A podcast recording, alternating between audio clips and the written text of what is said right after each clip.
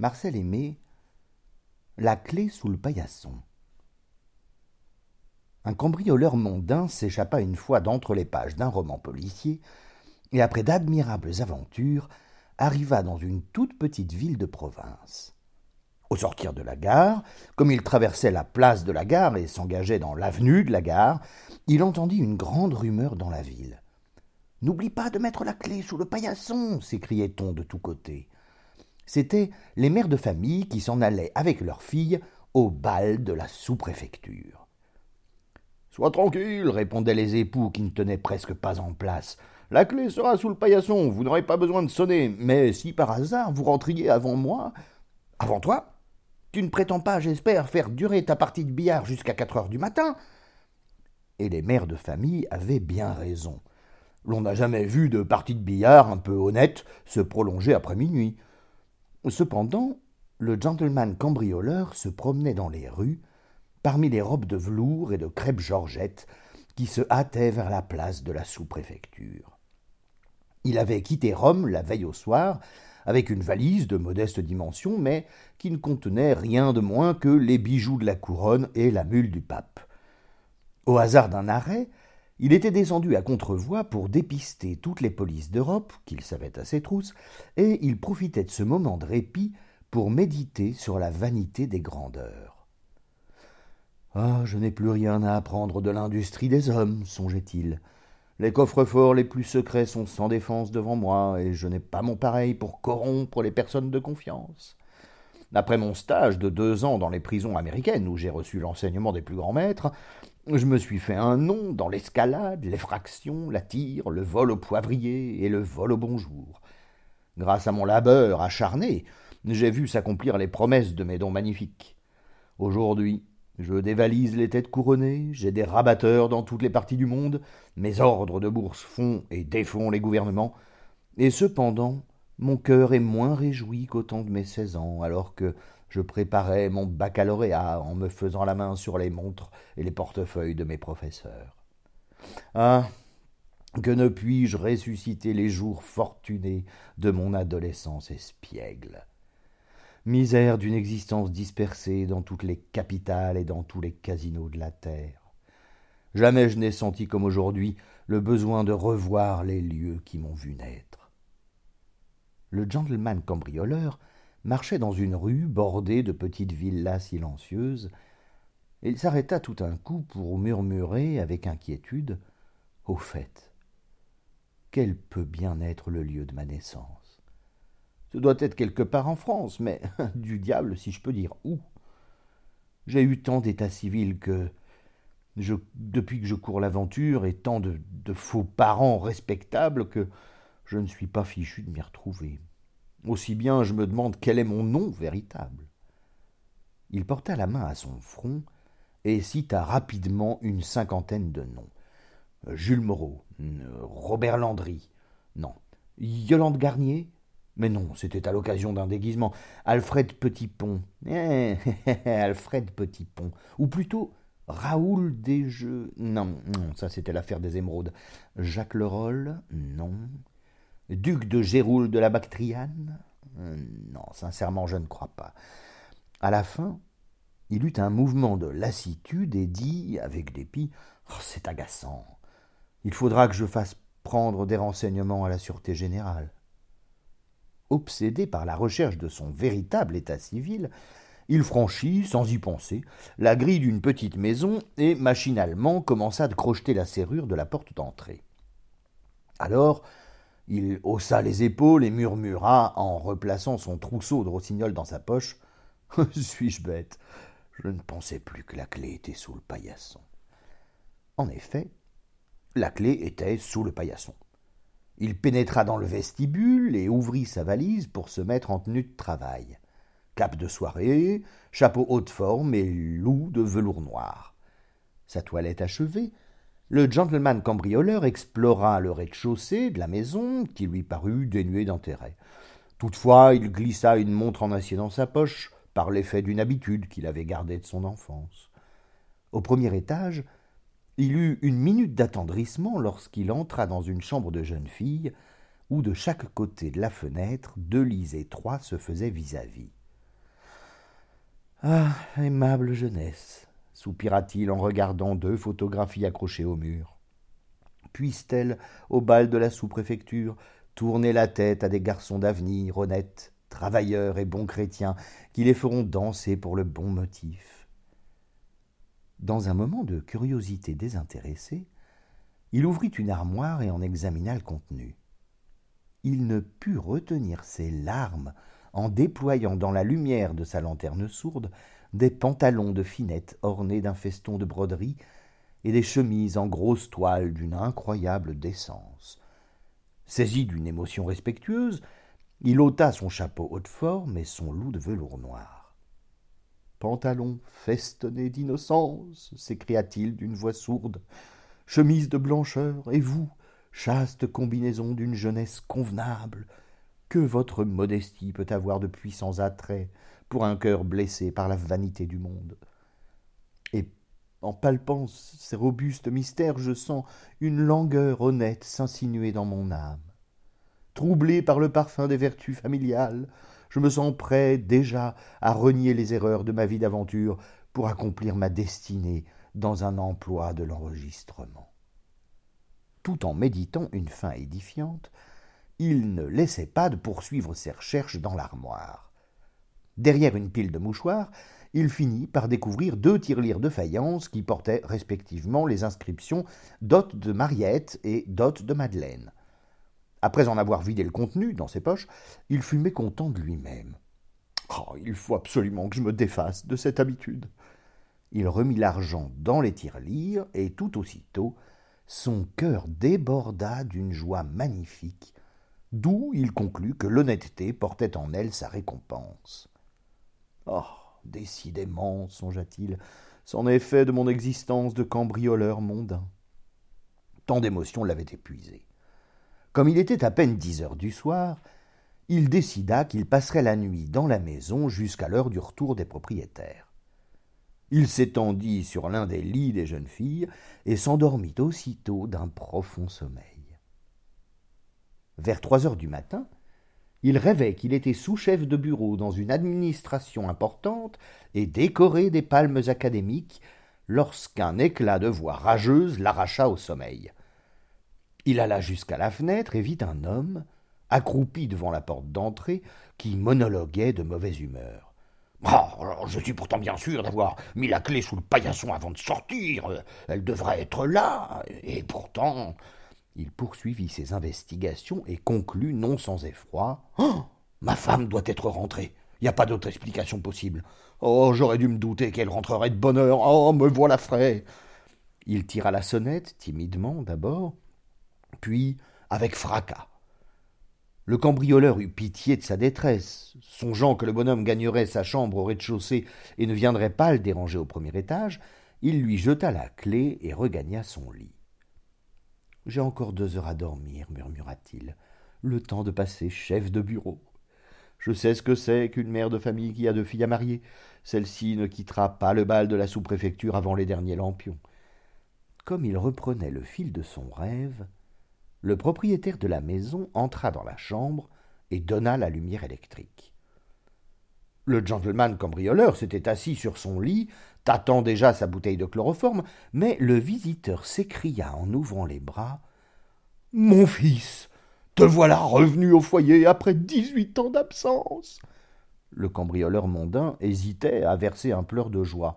Il calculait que dix-huit ans d'absence lui faisaient trente-cinq ans d'âge, et il était un peu froissé de se l'entendre dire. D'autre part, la, coïncidence lui semblait curieuse. Je ne voudrais pas vous faire de peine, dit-il, mais êtes-vous bien sûr de reconnaître votre fils? Ah, Si je te reconnais, mais bien entendu. Et la voix du sang, alors? C'est vrai, consentit le cambrioleur, il y a la voix du sang. Mais une erreur est bientôt faite, ce serait une déception aussi cruelle pour vous que pour moi. Voyons, il n'y a pas d'erreur possible. Tu es bien l'aîné de mes enfants, tu es bien mon fils Rodolphe. Rodolphe, euh, je ne vous dis pas le contraire, ce nom de Rodolphe me dit quelque chose. Pourtant. Et tu as bien une envie de café au lait à la saignée du bras droit? Pour le coup, Rodolphe n'hésita plus à reconnaître son père. Il y eut une longue étreinte et des paroles émouvantes de part et d'autre. Mon cher enfant, disait le père, quel bonheur de te retrouver après dix-huit ans de séparation. Comme tu es resté longtemps. Oh, mon père, je savais bien que la clé était sous le paillasson. À ce propos de paillasson, ne va pas dire à ta mère que je suis rentré à trois heures du matin. Hein. Elle aurait peut-être de la peine à comprendre qu'une partie de billard puisse durer aussi longtemps. Euh, figure-toi qu'elle est allée conduire tes deux sœurs au bal de la sous-préfecture et j'en ai profité pour faire une manille avec de vieux camarades. Je croyais que vous m'aviez parlé de billard. Mais oui, une partie de billard, c'est ce que je voulais dire. Ou plutôt, nous avons commencé par une manille et nous avons fini par une partie de billard. En tout cas, euh, dis bien à ta mère que je suis rentré avant minuit, c'est une façon de lui faire plaisir à peu de frais. Rodolphe promit, avec un peu de répugnance. Il était devenu si honnête qu'il se sentait incapable même d'un pieux mensonge. Tout à l'heure, vous m'avez parlé de mes deux sœurs. Ce sont probablement les deux jolies filles dont les portraits sont accrochés au mur. Elles ont bien changé pendant mon absence, et à vrai dire, c'est à peine si je les ai reconnues. Mais ce n'est pas étonnant. Euh, l'aîné est venu au monde une année après ton départ. Nous étions si affectés par ta soudaine disparition que ta mère ne m'a pas laissé de repos que le ciel ne lui eût accordé un enfant. Mais comme elle avait souhaité la naissance d'un garçon, elle eut une grande déception et voulut tenter la chance encore une fois. Décidément, le sort nous était contraire puisqu'elle donna le jour à une deuxième fille qu'on appela Mariette. Euh, quoi qu'il m'en coûtât de n'avoir pas de fils, j'eus la sagesse de ne pas écouter ta mère, qui n'aurait pas reculé à mettre au monde douze filles d'affilée pour obtenir un garçon. Dieu merci, c'est bien assez d'avoir à élever ces deux gamines-là qui nous coûtent les yeux de la tête. Mon père, soupira Rodolphe, quel que soit l'effort où elles nous obligent, nous ne paierons jamais à leur juste prix les saintes joies de la famille. les saintes joies de la famille, ricana le père avec amertume. On voit que tu les connais pas, toi. Si tu étais obligé de subvenir aux besoins de quatre personnes avec un traitement de neuf cents francs par mois, tu en rabattrais sûrement. Et il jeta un regard d'envie et d'admiration sur le chapeau haute forme et le manteau de son fils, et il ajouta Les joies de la famille, euh, on en parle à son aise quand on est célibataire et qu'on peut s'acheter un chapeau comme le tien. Enfin, c'est une consolation pour moi de penser que tu gagnes de l'argent. Au fait, tu ne m'as pas encore parlé de ta profession. Sans hésitation, Rodolphe déclara d'une voix ferme Mon père, je dois vous avouer que je suis sans situation depuis hier soir, et j'en suis plus honteux que je ne peux dire, car je n'ignore pas que l'oisiveté est mère de tous les vices. Ah, voilà un honnête proverbe, mon fils, qu'il est sage de ne pas oublier.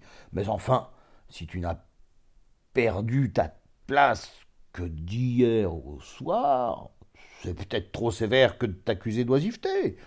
Et puis tu as bien, j'imagine, quelques économies. C'est vrai. Je possède à peu près, tant en argent liquide qu'en valeur mobilière, de quatre à cinq cents millions de francs, auxquels il convient d'ajouter une somme sensiblement égale, investie en diverses entreprises commerciales et industrielles.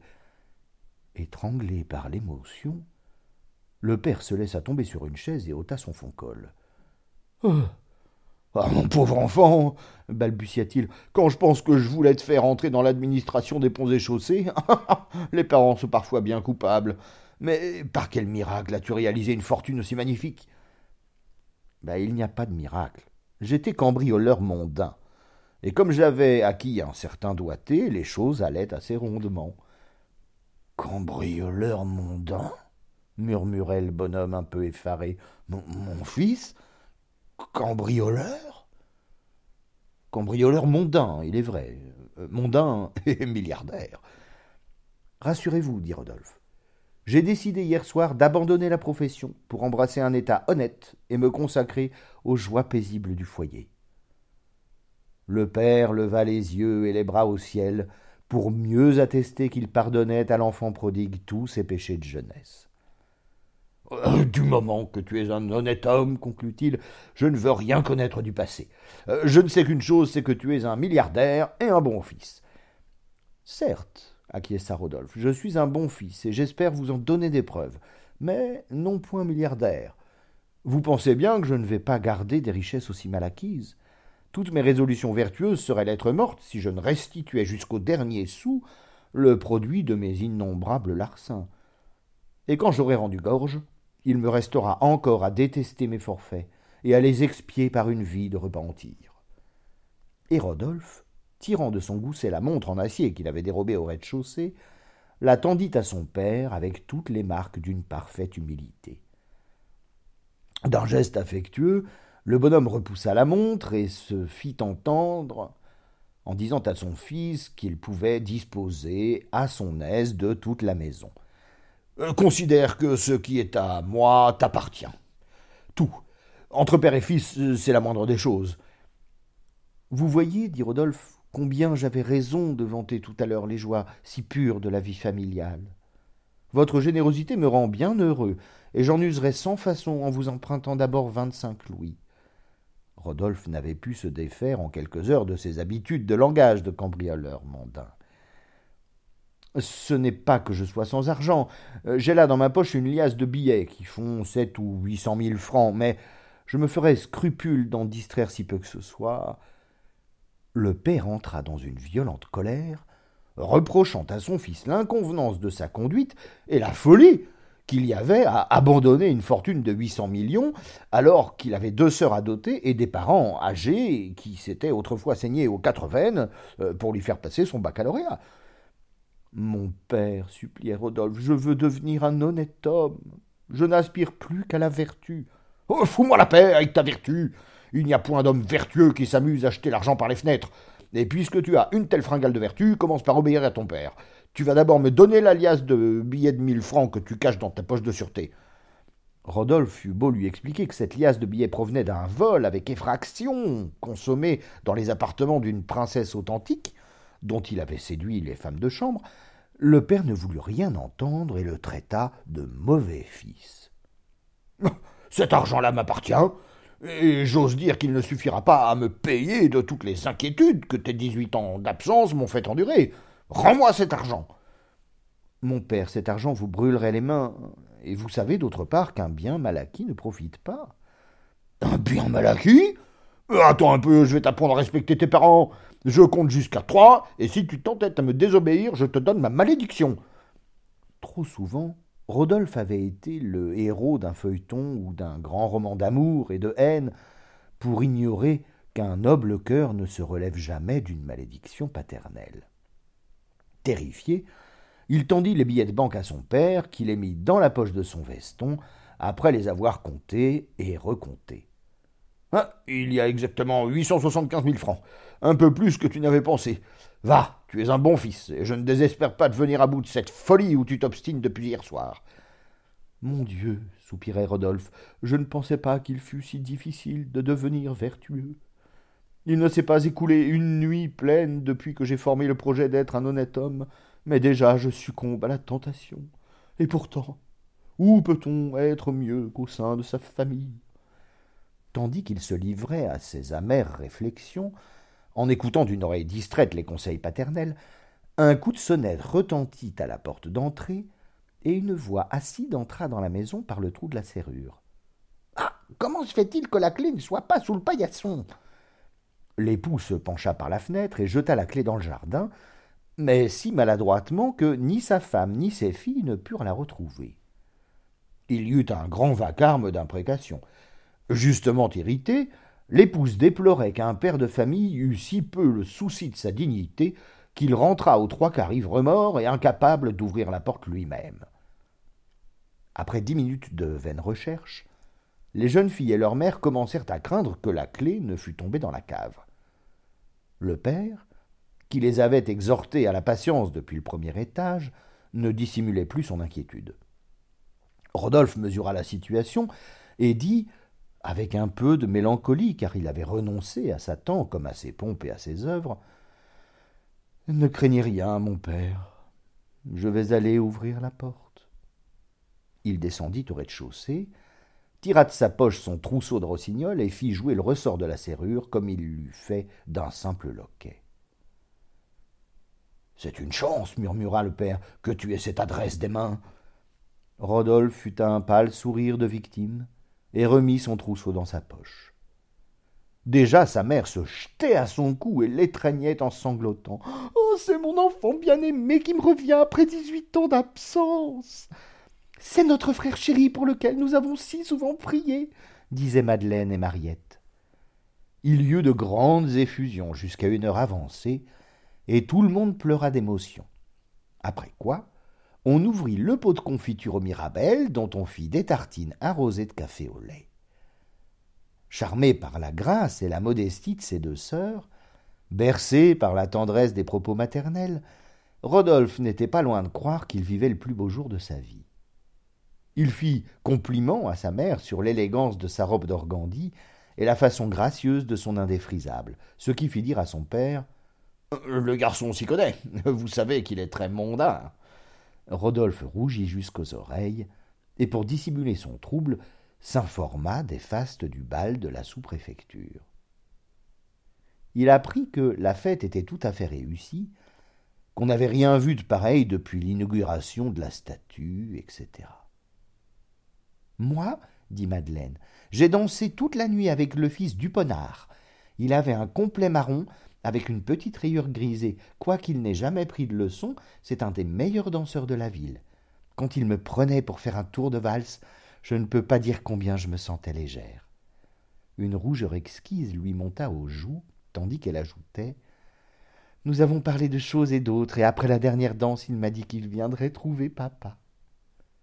Ce fils du ponard est un garçon bien convenable, affirma la mère. Il m'a conduite au buffet deux fois. J'ai pris des renseignements auprès d'une voisine qui connaît bien ses parents. Il paraît que c'est un jeune homme travailleur, qui ne va jamais au café et qui passe ses dimanches en famille. Il n'a l'air de rien, et pourtant il gagne huit cents francs par mois dans les écritures. On peut dire que c'est une chance pour Madeleine s'il consent à l'épouser. Le père de Madeleine eut un geste de mécontentement, mais Mariette avait tant hâte à parler de son danseur qu'il ne trouva pas le temps de placer un mot. Moi, moi, dit-elle, j'ai dansé toute la nuit avec le brigadier Valentin du train des équipages, qui a de si beaux yeux noirs. Et il m'a dit plusieurs fois qu'il n'avait jamais vu de danseuse aussi jolie que moi. Mais on ne peut pas se figurer de quelle manière il me le disait. On voyait bien que c'était sincère. Au moment de me quitter, il me l'a encore répété, et il m'a promis qu'il viendrait trouver papa. Mariette rougit avec toute la pudeur qu'il fallait, puis elle regarda sa mère, qui dit en hochant la tête Ce brigadier Valentin porte l'uniforme des tringlots comme pas un. Il m'a conduite deux fois au buffet. Je me suis renseigné sur son compte, il paraît qu'il est bien noté par ses chefs. S'il montre un peu de suite dans ses idées, ce sera pour Mariette une chance inespérée. Dans cette atmosphère de promesses nuptiales, Rodolphe souriait à ses sœurs extasiées et se plaisait à songer qu'un jour viendrait où lui aussi choisirait une épouse aux solides pantalons de finette, bonne ménagère connaissant la couture et la musique. Il allait tourner à un compliment de circonstance lorsque le père, saisissant le pot de confiture au Mirabelle, en donna un coup sur la table avec une brutalité calculée. Je ne veux pas de purotin dans ma famille, rugit-il. Grâce à la générosité de mon fils Rodolphe, qui est aujourd'hui milliardaire, je suis en mesure de donner deux cent mille francs de dot à chacune de mes filles pour commencer. Ce n'est pas pour que Madeleine épouse un Duponard à huit cents francs par mois, ni Valentin, ni Duponard, et qu'on ne m'en parle plus. Un brigadier du train des équipages, pourquoi pas un soldat de première classe. Je le dis une fois pour toutes. Mes filles n'épouseront jamais qu'un homme ayant une automobile et un chapeau haute forme. Rodolphe, voyant pâlir Madeleine et Mariette, les rassura d'un clin d'œil et fit un discours très raisonnable, remontrant à son père que l'argent ne fait pas le bonheur. Considérez, mon père, que le fils du ponard ne va pas au café. Justement, je ne veux pas d'un gendre que ta mère puisse me jeter dans les jambes à chaque instant de la journée. Considérez que le brigadier Valentin porte avec honneur l'uniforme des tringlots. C'est bien à toi, déserteur et insoumis, de faire l'éloge d'un militaire. Vive l'armée s'écria Rodolphe d'une voix vibrante qui fit battre les cœurs des jeunes filles. J'ai trouvé hier soir mon chemin de Damas. J'abandonne ma fortune pour me dévouer à ma famille et à mon pays. Si ça fait pas mal d'entendre une chose pareille, protesta le père. De mon temps, c'était les parents qui radotaient. À présent, ce sont les enfants.